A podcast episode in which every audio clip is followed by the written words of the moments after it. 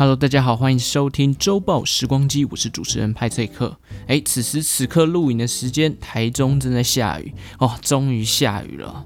不知道是不是因为我回来台中哦？没有了，没有了。这礼拜其实没有特别准备什么内容哦，主要是最近这一段时间工作实在是有一点繁忙，加上睡眠状态不佳。派翠克是一个睡眠品质非常差的人，回到家一直提不起劲准备内容。我礼拜五回到家，礼拜六几乎睡了一整天，现在礼拜日才有空来弄。最近闷热的天气慢慢开始又回来了，真的很容易就郁症乏力。之前在查资料的时候啊，我记得台湾最高温的记录是在台东出现过四十点二度吧，然后台北在去年高温的时候也来到三十九点七度，感觉今年夏天随时有可能破纪录。毕竟现在才四月多，已经三十二、三十三度，真的很可怕。我现在晚上睡觉已经要开电扇了，我相信很多人应该也是，真的没有办法想象七八月如果不开冷气活不活得下去。但是我会努力啦。一方面上礼拜才在那边说要爱地球，介绍世界地球日；一方面是我台北房子的房东电费真的收的爆干贵，一度五点五块，开下去我暑假的房租还得了。下次找房子一定要找那种台电收费的，然后可以申请租屋补助，哎，这样才过得去嘛。不然，哎。北漂人士只要房子租贵一点，想要存钱都很困难啊！好好好，抱怨完了，抱怨完了。这一集来跟大家闲聊一下我上周去看的展览，好了，来混一集。哎，心得分享。上周趁着这个周末时间，一连看了三个展览，分别都在松烟跟华山。老实讲，真的是很多不错的展览都集中在北部啦。这时候就要帮中南部的人感到有些不平衡了。不过没有关系，台中也是有美术馆，高雄也有博二嘛，还有很多不错的艺术场所可以去。所以啊，大家就稍微平衡一下啦。毕竟北部才是首都，不得不否认。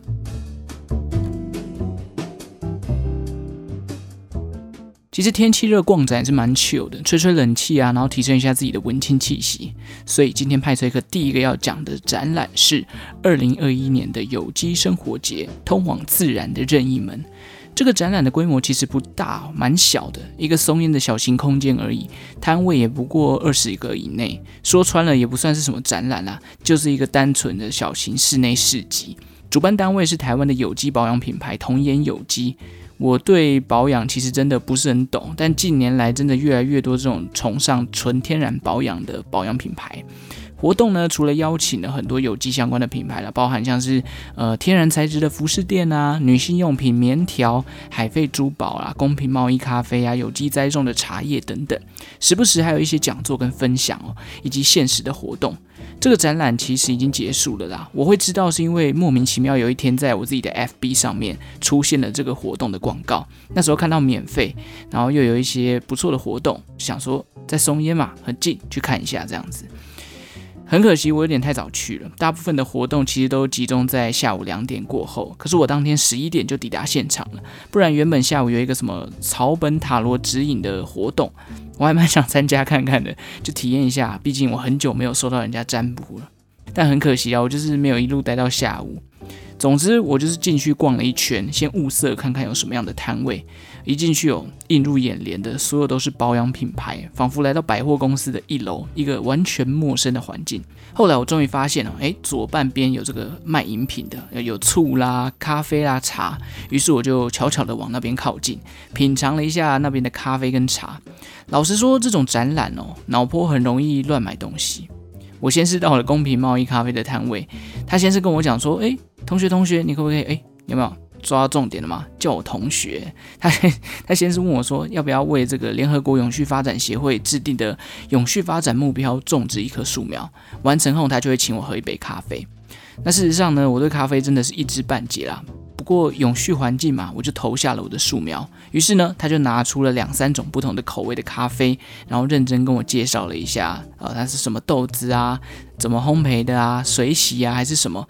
但不得不说，他第一杯递给我的时候，我真的是觉得那个温度真的太高了，太烫了，我喝一口舌头直接破。所以他后面介绍的再生动，我就觉得好烫好烫，我的舌头好痛。不过我还是有学到一些东西啦。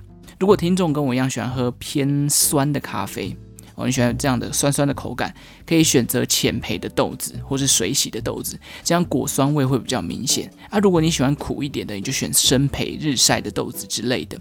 那喝完咖啡之后呢，我又跑去另外一个摊位，诶，我以为是卖茶的，没想到也是卖咖啡。不过这一摊有一个很酷的饮料，我那时候在试喝的时候真的是为之一亮啊！那是他们当天自己调配的一种，呃，冰滴咖啡加上气泡水还有蜂蜜组合而成的，喝起来非常非常的清爽。因为我逛展的那一天其实温度蛮高的，喝到这种。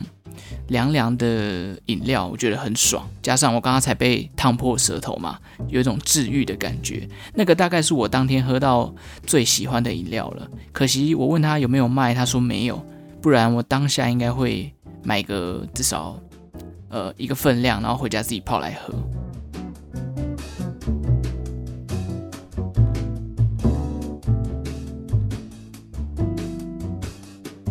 但是呢，就诚如我刚刚前面所说的，来到这种展览，没有买点东西就觉得全身不对劲。后来我在一摊贩卖茶包的摊位出手了，一口气买了三种不同口味的茶。这家茶行好像在大稻城也有开店啦。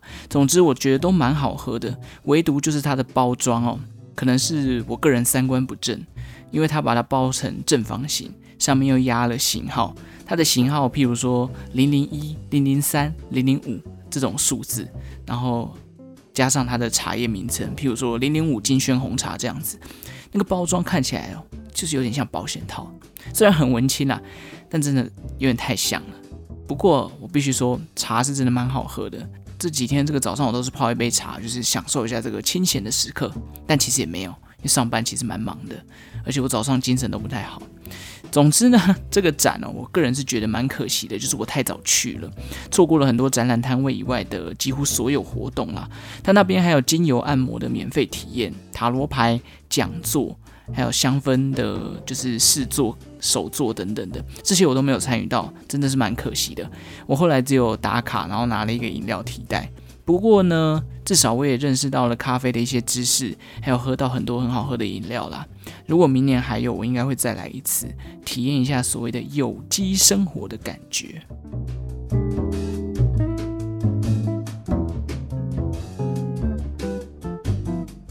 好了，第二个展呢，也是在松烟哦。虽然我不是在当天一起去的啦，但因为那个时候有路过，觉得很酷，就一直想找时间去逛逛。这个展叫做“怎么字形怪怪的”，一个需要门票入场的字形教育展。策展单位呢，主要是台湾的字体设计公司 Just Font。当初他们以金宣这个字体哦，在网络上募资，获得了不错的回响。一样，我是在大概开展前的一段时间被社群投放到广告的。我还记得我那时候有截图给我一个有在研究字体的朋友看，我说：“哎，这个应该蛮适合你，要不要去看看？”这样，结果后来反而是我自己跑去看。展览呢，总共分成了三个大的主题。一进去，你就会看到各种字形的比较，或是字形使用上常犯的错误简介，包含像是不同的字体一起用啊，标题大小配置的问题等等。然后在看板的旁边还有放一系列的耳机，里面找来了很多的 YouTuber 啊、网红等等的，录制了一些简短的句子。然后他用不同的方式去呈现，让你感受到字体其实会跟人们这个听到声音表情一样，带来不同的想法。有的断句很奇怪啦，有的讲话故意破音含糊，有的怪腔怪调，就跟字体使用如果不够精准哦，就会出现很类似的情况。意思就是说，你的声音表情如果怪腔怪调、跳痛，或者是你表达的时候用错声音表情，就跟你字体用错字体一样。呃，好，很很拗口。但总之，这个对派崔克来讲，这个大学念广播组的时候呢，也是感触良多啦。所谓声音表情这个东西哦，其实在日常生活中潜移默化下，会觉得诶。对自己其实帮助蛮大的，大家应该多少都有接触过那种讲话断句很不明显啊，或者是讲话非常快、囫囵吞枣的那种人，或者是在讲话的时候有气无力，光是要听清楚他讲什么就很吃力的那种，这种都比那种发音不标准的人还让人家感受到无奈哦。其实大学时期的我讲话也是非常含卤蛋的，然后很黏，讲话又快。后来我也是告诉我自己要好好说话，才变得比较好一点。应该要比较好吧，各位听众朋友。但距离这个字正腔圆啊，讲话有条有理，我想还是差很大的一段差距了。然后回到展览这个主题哦，我在旁边还有一些互动的这个投影哦，你可以扫 QR code，然后投放上去。譬如说你打一串文字，我爱派翠克。不过呢，我是没有做啦，因为我觉得这个字体呈现出来的感觉有点眼花缭乱了，而且我比较 focus 在他在讲说字体使用上错误的内容。这边还发生了一个小插曲，我那时候逛完第一个展区之后呢，以为这个展就只有这样子啊，怎么那么小？我好像只逛了十五分钟就结束了吧？我打算走出展览，后来工作人员看到我折返回到入口处，他就跟我讲说：“哎，你知道那个另外一边还有其他的展区吗？你如果不去，就很浪费。”这样，那我真的超糗，因为我真的没有发现到，就是他其实有另外两个展区。然后我就原本想说：“我靠，这个太骗钱了吧！十五分钟的展要卖我一百多块。”所以呢，我又回到了这个第二个展区哦。那第二展区呢，这边主要是在告诉你说字体是怎么样被设计出来的，从沟通到字形的设计到出版，不同的风格所带给人的不同的情绪等等，都在这个展区呈现出来。同时，他也安排了看展的人自己去设计自己的字体的桥段，所以墙上挂满了各种别人设计的字体。然后呢，你不小心一抬头就会看到有人利用这个字体在放闪。真是够了！我不想知道你跟谁在谈恋爱，OK？比起自己设计字体哦，我更喜欢另外一个互动，就是它会在一段文章里面出现几个跟整篇文章不太一样的字体。譬如说，整篇文章用标楷体，他就故意塞几个宋体在里面，然后让你找出来其中的差异。我必须说，这个对我来说真的非常不容易。我在那边愣了十分钟，我还是看不出来。但听说这是字体设计师的日常啊，甚至是反射动作。所以如果有去逛展，应该懂我在说什么。真的很难看出来啊！如果没有去，未来有机会去的话，你你也可以去挑战看看。真的不是很容易啊，因为看起来真的都很像啊。好，那第三个展区呢，其实就是单纯欣赏国外字体设计的风格啦，包含不同字型的应用啊，在公共的运输课本教材上，国外是怎么选定的。这里也同时讲述了汉字设计上的困难之处，因为我们要想汉字跟英文字母，比起英文字母只有二十六个字，汉字的数量几乎是英文字母的一百一千倍，每一个字都要精心设计。真的是说辛苦这个字体设计的团队啦。现在觉得网络开放免费授权字体的都是佛心公司诶，看完真的是不要再抱怨说什么哎，繁中可以用的字体怎么这么少？汉字就是这么复杂，OK？如果你对字体设计或是版面设计有兴趣的话，甚至是像我一样单纯想去走走晃晃，我是觉得这个展览还不错啦，而且展出的时间会到七月十一号，有兴趣的话可以上网搜寻看看，怎么自行怪怪的自行设计教育展。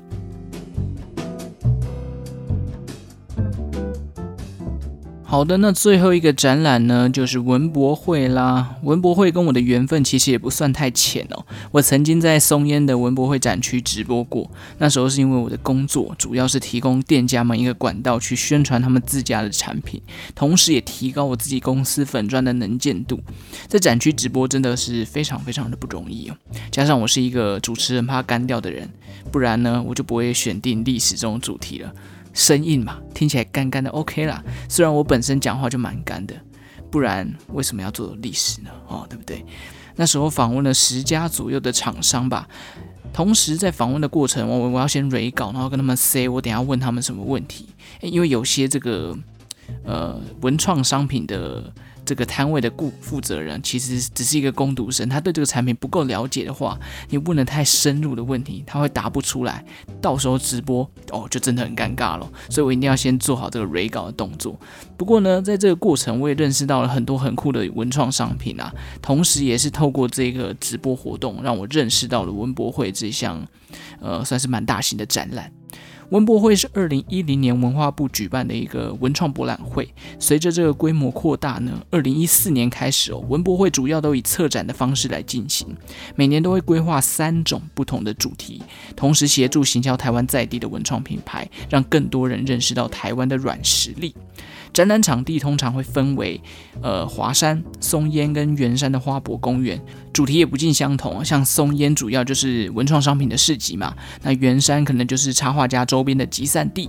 主要想要看展览概念的，就要去华山。我记得我直播那一年是二零一八年吧，那一年看到了很多很酷的产品，包含像是设计成鸟笼的蓝牙喇叭、软水泥坐垫啦，然后还有很多很酷的小东西。总之，逛文博会，如果你很喜欢那种小型的文创商品，或者是很有设计感的，整体逛起来你应该都会觉得非常非常的疗愈了。我问过很多朋友，大部分人好像都会去花博那边居多，因为插画家的人气通常都比较高，一个追星的概念。虽然我自己很爱逛，但是文创。商品的价钱有时候真的让人家下不了手，但是如果你想买很酷的东西，文博会真的是一个不错的选择。你可以超前部署，因为文博会大概都在四月底五月初的时候办嘛，买起来圣诞节交换礼物好就有了。所以呢，二零二一年哦，因为我这个人就是下手不够阔绰，所以我这一次只有去华山的部分。今年文博会的主题名称叫做“数据庙汇聚相信的力量”。在华山总共分成了六个不同的场馆，想要认真逛完，真的会需要一点时间哦。因为我去排的时候，也是花了一些时间才进去啦，所以我当天只去了三个，分别是主题馆相信绿、公益馆以及爱的合作社。那另外的花莲啊、嘉义啊、地方总论馆就只能忍痛割爱了。先来说说我逛这三个展馆的心得好了。首先，先说一下爱的合作社。这个是我第一个进去的展馆哦。我那时候看了 DM 的简介，发现有实物又结合策展，感觉很酷，于是我就进去了。那这个展馆应该是我逛的里面当中最小的一个。其实说真的，我到现在还是不太清楚他到底想呈现的概念是什么。我就是跟着人潮走进去，很快要走出来了。后来我才了解哦，他是想要在这个。展览里面传达资讯量爆炸以及讯息传递导致跨文化产生的现象，然后利用食物这个主题来包装。换句话说，其实就是一个饮食区吗？总之呢，我在里面待了大概十五分钟后，很快就出来了。里面贩售的食物也都没有买，因为我是吃饱才去的，我怕我这个食欲不佳买来会浪费。可能我还不够参透这个爱的合作社他想要表达的含义吧。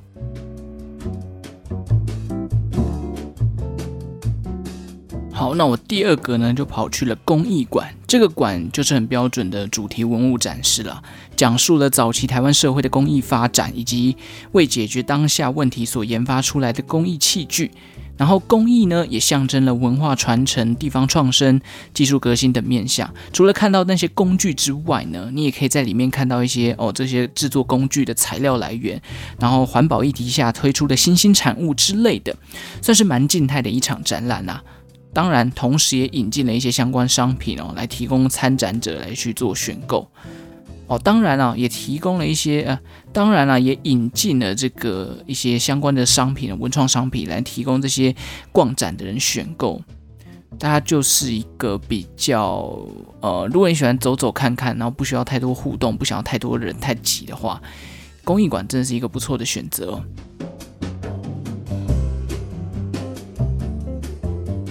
那最后一个呢，我跑去主题馆，也是我觉得最好玩的一个。一进去里面，它就是会要你先扫 QR code，然后打开这个聊天机器人跟它互动。里面布置的非常非常的神秘，dark，很暗这样子。而且一进去呢，你就可以看到一个艺术工作者哦，戴着这个类似太空人的面罩，然后穿着白色的雨靴，然后身穿那种白袍，手持发光的荧光笔，哦，上面。夹这个 LED 灯，然后在工作桌面前呢，一直在那边用那个笔，然后寻找对的人。老实说呢，他就是在那边会把笔递给你，然后因为工作桌上面呢有一本一本的日记本，里面有很多很多的经典语录，只要你拿过笔之后呢，他就会随机翻一页让你抄写。我有去参加，哎，我真的有拿到笔，然后抄写。